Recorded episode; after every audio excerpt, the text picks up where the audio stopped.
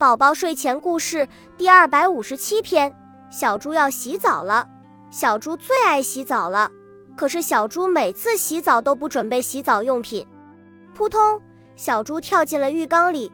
小猪没拿沐浴露，妈妈，妈妈，我要沐浴露，快给我拿沐浴露！小猪叫喊道。猪妈妈正在楼下的厨房里做晚饭。猪妈妈听到小猪的叫喊声。立刻把沐浴露送到楼上给小猪，然后又跑到楼下厨房去做饭。妈妈，妈妈，洗发露；妈妈，妈妈，浴巾；妈妈，妈妈，我的衣服。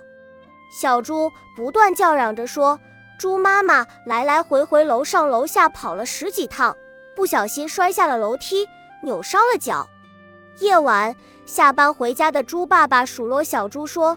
自己的事情要自己做。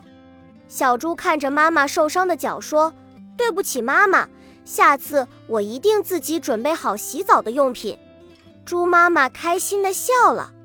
睡前故事哄女朋友感动第八篇：胖小猪的梦。一片草丛就是一本连环画，永远也翻看不完。真的，如果拍成动画片，我想拍成一千集也拍不完。一片草丛。就是一个美丽热闹的童话世界。不久，草丛世界出了个大明星，他就是神探鼠。现在我们接着讲他的故事。胖小猪吃饭的时候总是把好多米粒撒到桌子上，妈妈让他捡起来吃了，可他就是不听，糟蹋粮食不是好孩子。妈妈生气地批评他：“这点米粒算什么？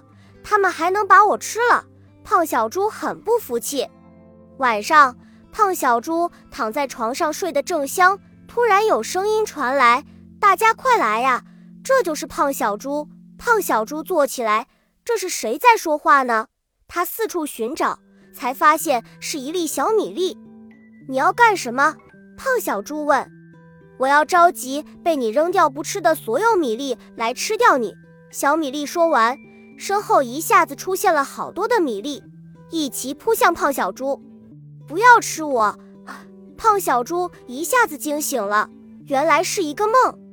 后来听说胖小猪再也没有浪费一粒米粒了。